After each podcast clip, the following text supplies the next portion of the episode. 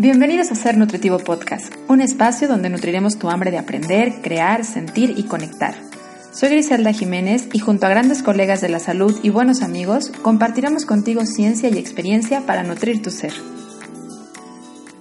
Qué gusto que estés escuchando el episodio número 7 de Ser Nutritivo Podcast. Hoy vamos a platicar de un tema que pareciera que está dentro de la naturaleza y la genética de nosotras las mujeres. Es un tema para nosotras tan común, en los diálogos, en las reuniones con las amigas, en las lecturas de las revistas, en los temas de conversación familiares. Hablar de belleza pareciera que es hablar de un tema muy nuestro. Y aunque cada vez el género masculino se ha visto mucho más involucrado en este tipo de conversaciones y de ideologías y tendencias definidas por las modas y quienes definen los estereotipos de belleza, no cabe duda que las décadas en donde hemos sido bombardeadas nosotras las mujeres como con esa necesidad de tener que ser bellas han hecho que este tema sea un tema muy dedicado a nosotros. Y se ha visto también que eh, muchas personas siguen relacionando la nutrición con la belleza, hablándolo hasta como en cuestión a veces de sinónimo. Y yo creo que más que la nutrición ser un tema de belleza, necesitamos ponernos a nutrir la belleza. Hoy vamos a hablar de belleza, pero no con esto quiere decir que te voy a dar mascarillas para untarte por la noche, ni que te voy a decir una pócima para evitar el envejecimiento natural de tu cuerpo, sino que quiero hablar este tema más que nada o abordarlo desde un punto mucho más profundo, un punto como un tema social, un tema sin publicidad, sin fórmulas mágicas, sin promesas de juventud eterna y sin mostrarte tampoco estándares de perfección o modelos que necesitarías seguir para ser bello. Y dicen que si no sabes por dónde empezar a desarrollar un tema, por el punto donde deberías de empezar es por el preguntarte qué es. Así que aquí voy a intentar describir qué es ser bello. Y en realidad es donde empieza el problema. Todos sabemos de belleza, particularmente nosotras las mujeres mucho más. Todos hemos hojeado una revista de belleza, las cuales creo que parecieran ser como Biblias de cómo deberíamos ser o de cómo deberíamos aparentar ser o vernos, pero pocas personas o es difícil encontrar una definición de belleza. Tan es así que la mayoría de las veces cuando queremos definir lo que es bello, lo que hacemos es buscar sinónimos o señalar ejemplos, porque de hecho pareciera que el concepto de belleza es tan cambiante como las mismas modas, que depende de la cultura, de los tiempos, del ojo que lo esté mirando y de la opinión de cada persona. Y por eso conceptualizarlo es tan complicado. Así que me di a la tarea de buscar una definición simple, tan simple como la que podríamos encontrar en un diccionario, y es justo la lengua española la que dice esto que me voy a dar a la tarea de leer textualmente. Belleza es la propiedad de las cosas que te hace amarla, infundiendo en nosotros un deleite. Todo parece indicar hasta aquí que pues la definición no es un problema, pues se basa principalmente en la atracción la cual si algo me gusta, me genera placer verlo, escucharlo, sentirlo, me va a generar un deseo que me induce a las ganas de tenerlo o de poseerlo. Para fines como de traducción a mis palabras, esto sería lo que nos dice el diccionario de la lengua española. El problema aquí, socialmente, tal vez podría ser que no hemos entendido que hay una gran diversidad de ojos que miran. Decía Confucio, esta frase que me encantó que dice, cada cosa tiene su belleza, pero no todos pueden verla. La belleza, según esta definición, depende del ojo de quien lo mira. Pero aún es mucho más interesante cuando consultamos otro diccionario, por ejemplo, el diccionario en el idioma inglés, en donde eh, la definición varía mucho más en torno al género. Por ejemplo, en el caso de los hombres en el idioma inglés, la palabra utilizada en español sería más como, para referirnos a su belleza, sería más como guapo. Y cuando buscas la definición de guapo, dice algo así como que es adecuado, apto e inteligente. Y cuando buscas la palabra bello o bella, que sería la forma en la que nos referimos en el género femenino, dice que agrada a los ojos. Creo yo que este diccionario resalta mucho más la diferencia social y cómo este tema ha sido mucho más influenciado en la mujer que en el hombre. Y tiene historia, esta parte tiene historia porque el hombre ha sido valorado desde la cacería mucho más por su fuerza, por su destreza y por su poder, y la mujer ha sido más vista y valorada desde su apariencia que por sus capacidades, por el hecho de ser fértil, de generar atracción y de la belleza que pueda tener en el exterior, mucho más que lo que es capaz de hacer. Y aunque esta es la forma de definirlo que utilizan los diccionarios, no cabe duda que la manera en la que se ha popularizado los estándares de belleza son em, reforzados en gran medida por los cumplimientos de ciertas características que define solamente los ojos de unas industrias, la industria de la moda, la industria de los cosméticos, de las cremas, de la ropa, de los medios de comunicación, las revistas, los concursos de belleza, quienes ellos enmarcan aquellas características de cómo puede ser una persona bella o qué características puntualmente tendría que tener una persona para ser considerada bella, atractiva, deseable ante los ojos de todos aquellos espectadores. Pero no se nos debe olvidar que este encuadre de características lo hemos aceptado la sociedad como si fuera una ley. Ellos lo definen, pero nosotros somos quienes lo aceptamos o quienes decimos no o basta. Y todo este encuadrar la belleza en unas ciertas características puntuales que debería de tener una persona ha generado durante décadas y grandes eh, diferentes culturas y civilizaciones, de verdad, muchos problemas de amor propio en las diferentes poblaciones, pero principalmente en nosotras las mujeres. ¿Por qué? ¿Por qué nosotras somos las que hemos sido mucho más vulnerables a este encuadre de belleza? Bueno, tiene historia. Eh, me di a la tarea de buscar un poco de información sobre la historia de la belleza y cómo ha ido evolucionando estos estereotipos.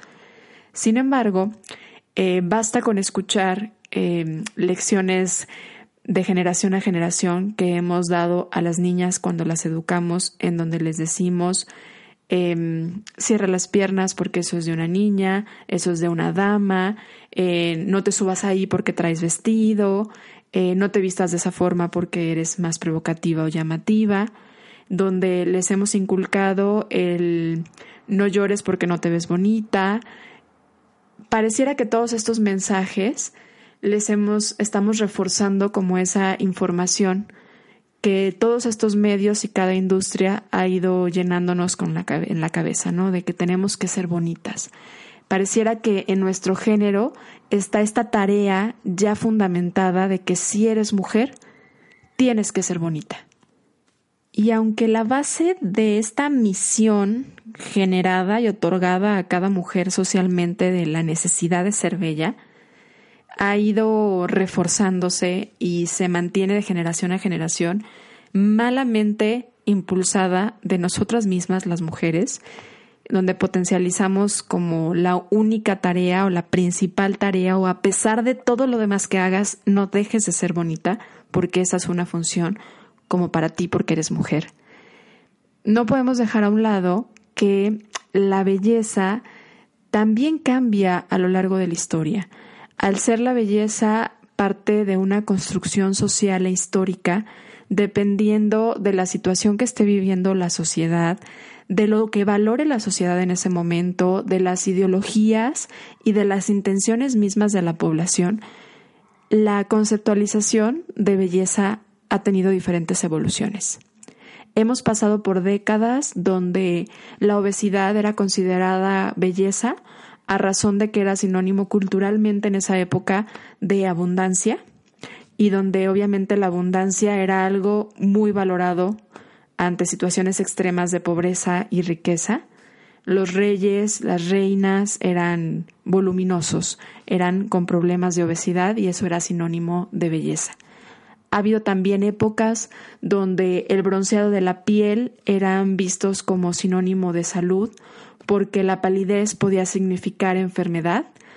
Temporadas en donde había problemas como tuberculosis, que pues era el hecho de broncearte te daría como una garantía de no estás enfermo. Entonces, ¿cómo se consideraba que se perdía la belleza a partir de la enfermedad? Pues lo que iban a buscar era como un bronceado, ¿no?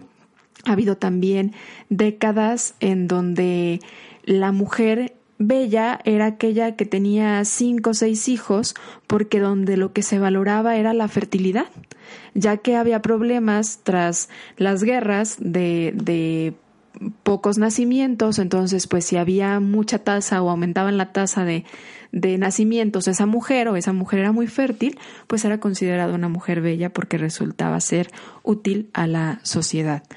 También ha habido momentos y décadas que podemos recordar fácilmente en donde mujeres curvas con volumen eran consideradas los estereotipos y, las la belleza, no como un sinónimo de descuido las curvas, al contrario, eran mujeres de cabello muy teñido, de piel muy cuidada, de curvas muy pronunciadas, pero eran un sinónimo como de sexualidad, de deseo y era parte de lo que la mujer y la sociedad en ese momento estaba intentando como liberar, ¿no? Como la parte sexual de la mujer.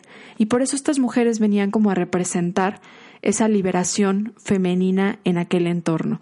Sin embargo, pues eh, siempre hay como alguien buscando algo diferente o que no embona con el estereotipo y rompe este estereotipo y viene a cambiar la parte de la belleza o la ideología del estereotipo de belleza, que, que fue el caso de una de las primeras top model, que vino a revolucionar las mujeres divas curvilíneas, que eran consideradas bellas, y ella era extremadamente delgada y empezó a ganarse portadas y empezó a ganarse pasarelas y fue así como entonces ahora las top model eran muy delgadas, no tenían casi cadera, no tenían suficiente busto, eran muy planitas, muy muy delgadas y esto empezó a ser considerado como sinónimo de belleza.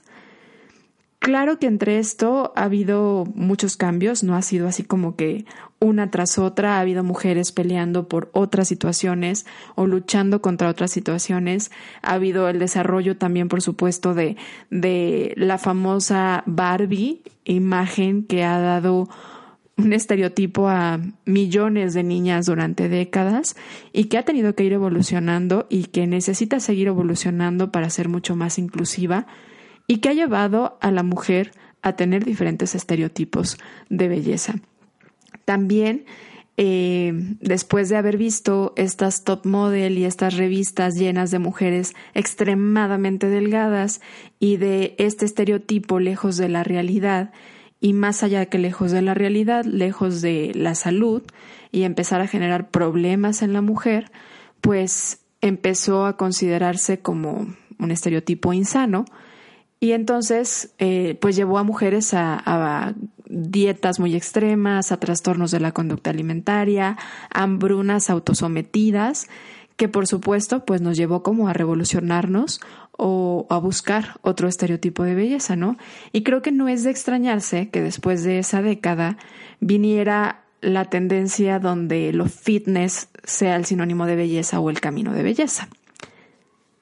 Cabe destacar que todas estas revoluciones ideológicas han tenido una buena intención.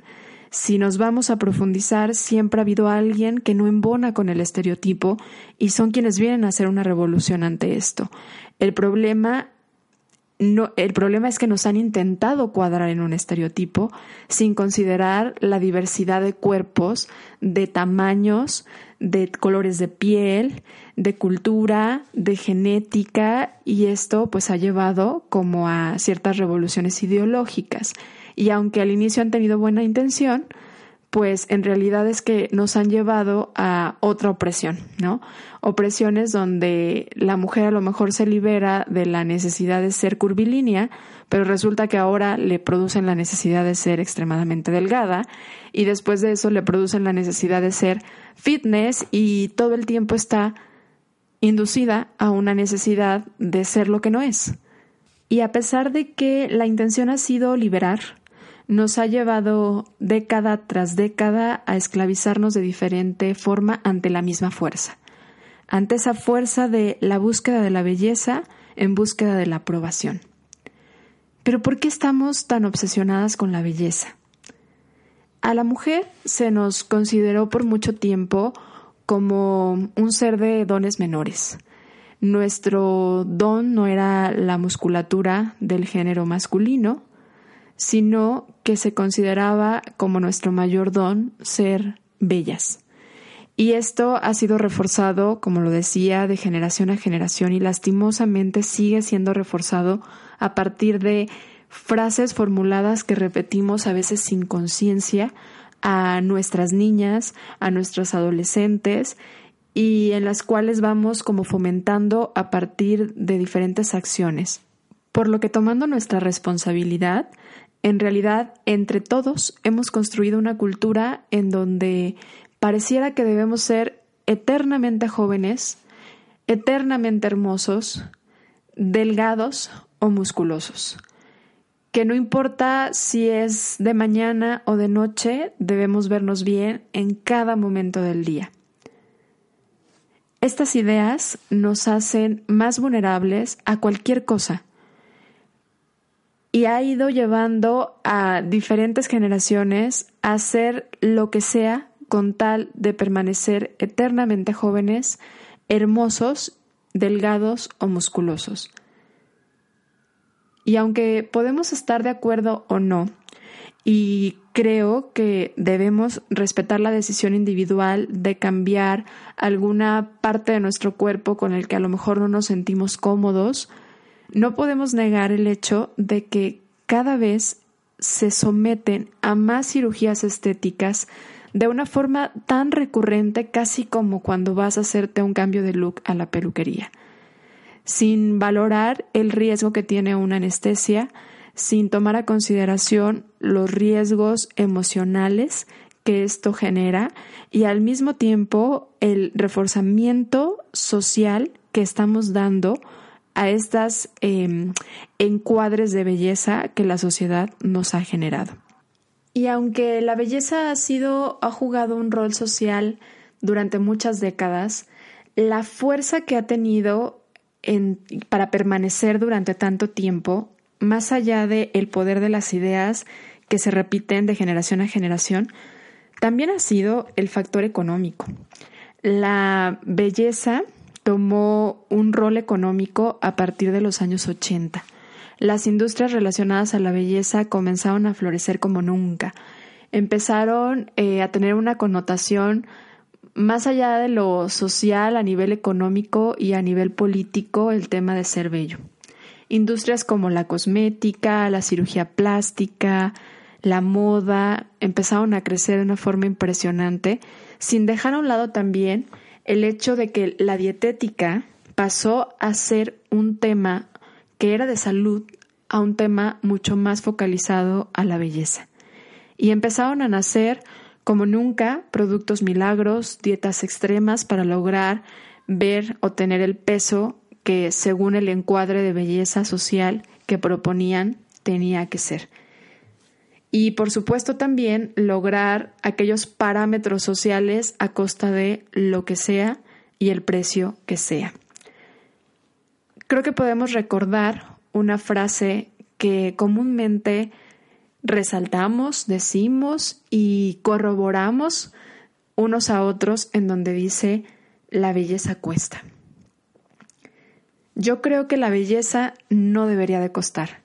Sin embargo, nos siguen diciendo y lo tenemos tan arraigado en nuestra mente sin darnos cuenta el poder que tienen las ideas y las palabras y de cómo podemos influenciar a todos aquellos a nuestro alrededor a partir de lo que decimos, pero sobre todo de lo que hacemos seguimos reforzando ideas como esta de la belleza cuesta.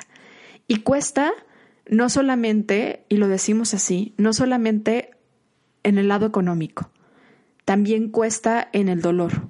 Soportar el dolor a costa de ser bello, soportar el hambre a costa de ser bello, soportar cirugías a costa de ser bello.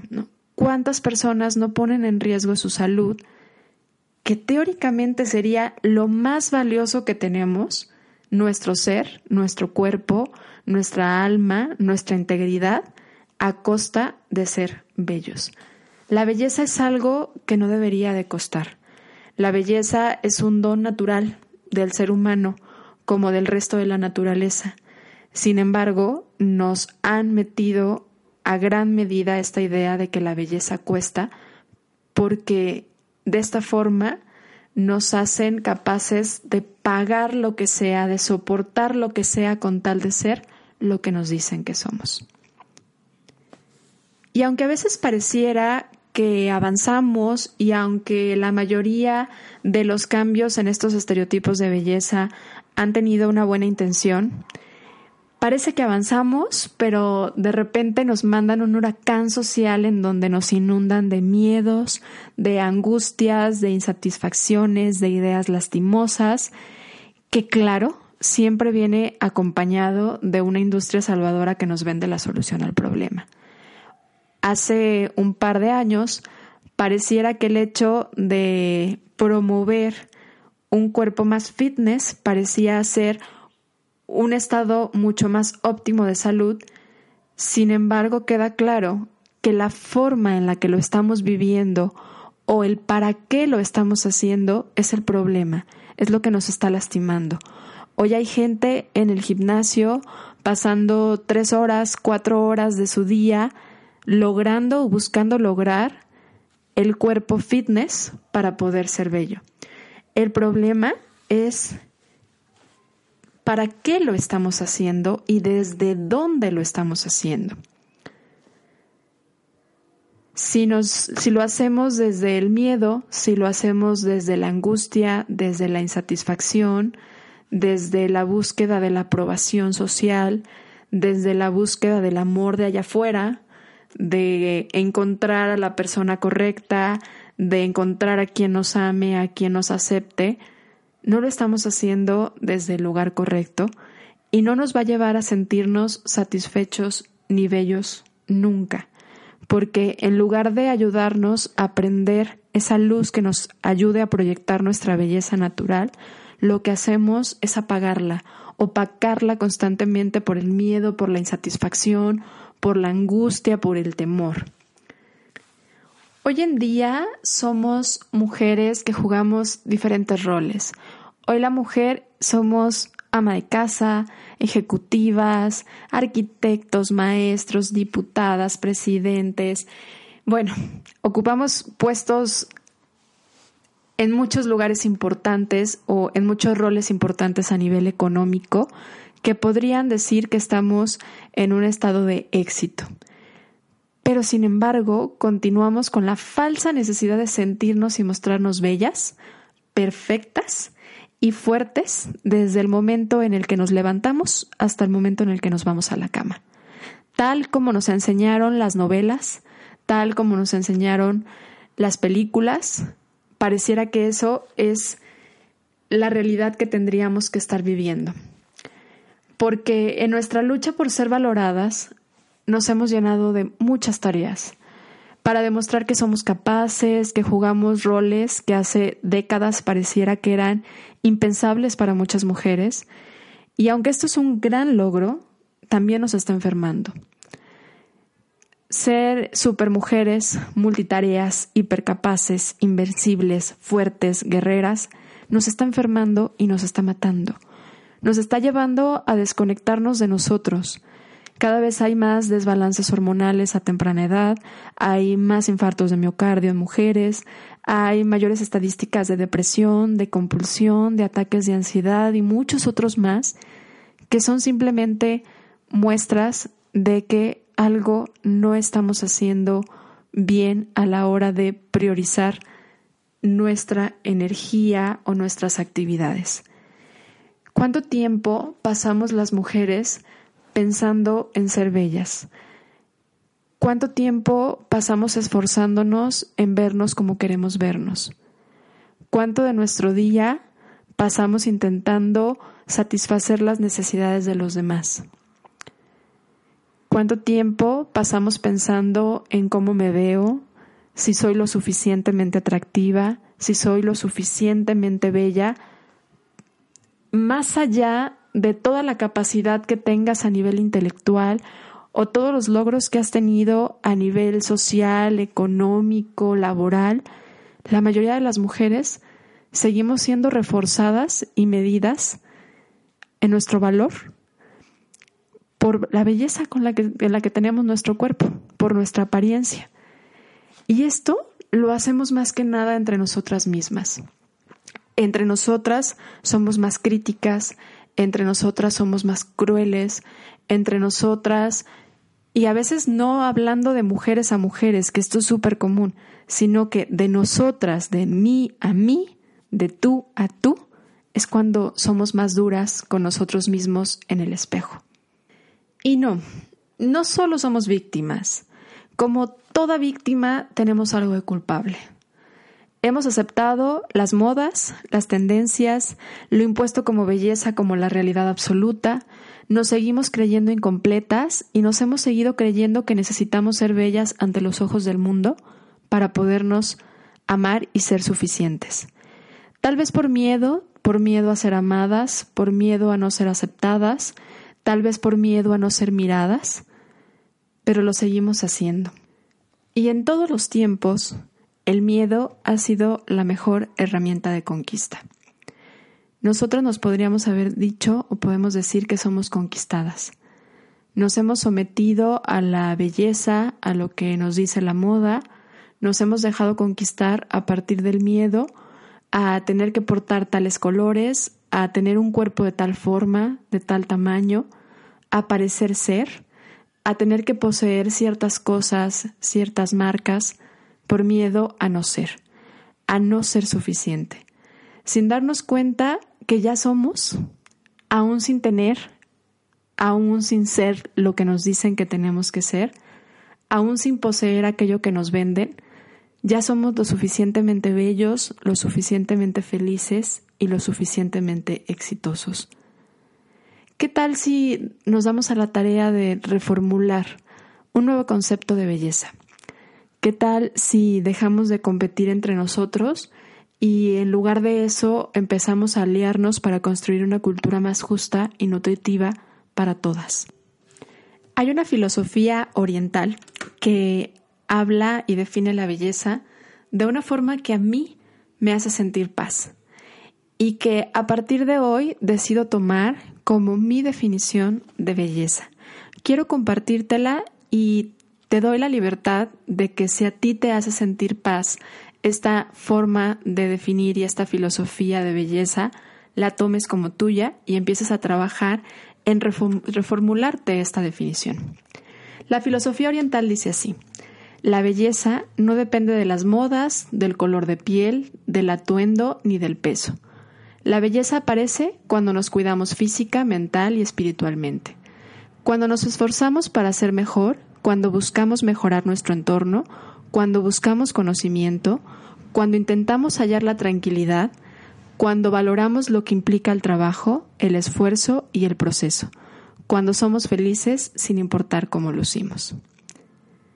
También me gustaría invitarte a cambiar nuestra forma de pensar sobre el éxito siendo hoy el éxito lo que pareciera que buscamos todos y que al mismo tiempo nos cuesta tanto trabajo definir, me gustaría compartirte una nueva forma de ver el, éxito. En el que, ¿qué tal si dejamos de pensar en el éxito como la cúspide de la montaña, que se ve lejos y difícil de llegar? y empezamos a pensar en el éxito como el disfrute de poder dar paso a paso cada día en la montaña, disfrutando el proceso llamado vida, sabiéndonos suficientes, reconociéndonos aprendices y nutriendo nuestros dones en lugar de querer ser lo que no somos.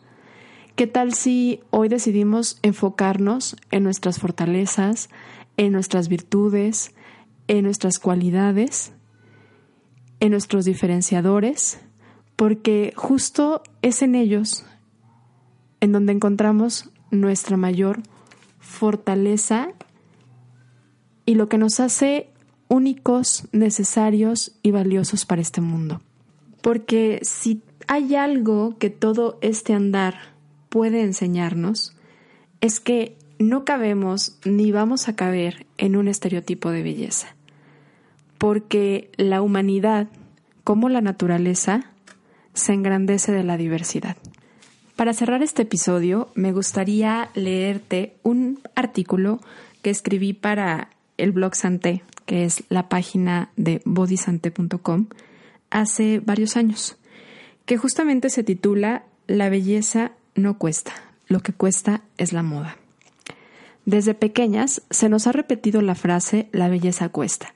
Sin darnos cuenta del poder que tienen las ideas que nos repetimos, la hemos convertido en una creencia firme. Pero sinceramente, ¿crees tú que la belleza cuesta? ¿No será más bien que al creernos esta mentira nos dispongamos a gastar potencialmente en todo aquello que nos dicen que nos hará bellos? Y si es así, ¿no te suena probable que esta frase sea fiel aliada de la industria de la belleza para mantenernos dispuestos a pagar y a sufrir con tal de ser bellos? Y no, no es mala la moda, una vez más, no se trata de moral ni de clasificar algo como bueno o malo. Se trata de encontrar tu equilibrio, se trata de encontrar tu bienestar. Se trata de liberarnos de estrés que nos genera la moda, de ver que la belleza es un don divino y natural. Las flores son bellas sin esfuerzo y sin soberbia. Así cada ser lo debería de ser. De dejar de pensar que para ser bello tiene que haber dolor, de hacer a un lado la angustia que nos generan las tallas, las modas, los lineamientos estipulados por los estereotipos de belleza, de liberarnos de las ideas de que la belleza cuesta. Esto nos puede disminuir el estrés emocional que generan todos esos tarjetazos por excesos de compras para estar en las últimas tendencias, que nos hace ser seres menos felices y no sentirnos realmente atractivos. Los amantes del arte hacen hincapié en que la belleza está en el ojo del observador. Y esta frase nos libera de la responsabilidad de vernos bien para los demás y nos compromete a vernos con ojos de belleza a nosotros mismos. Negar nuestra belleza es negar un don, natural, y negar nuestro don natural nunca nos permitirá utilizarlo y mucho menos compartirlo. Créelo, tú eres un ser todo incluido. No necesitas pagar más para ser bello ni para ser feliz. Muchas gracias por haber escuchado este episodio de Ser Nutritivo Podcast. Si te sirve, ayúdanos a compartirlo para poder crecer nuestra comunidad de seres nutritivos. Visita nuestra página www.sernutritivopodcast.com y comparte este episodio con las personas que quieres y que te gustaría que se sientan más libres de ser bellos por lo que son. Gracias, soy Griselda Jiménez y nos escuchamos el próximo jueves en Ser Nutritivo Podcast.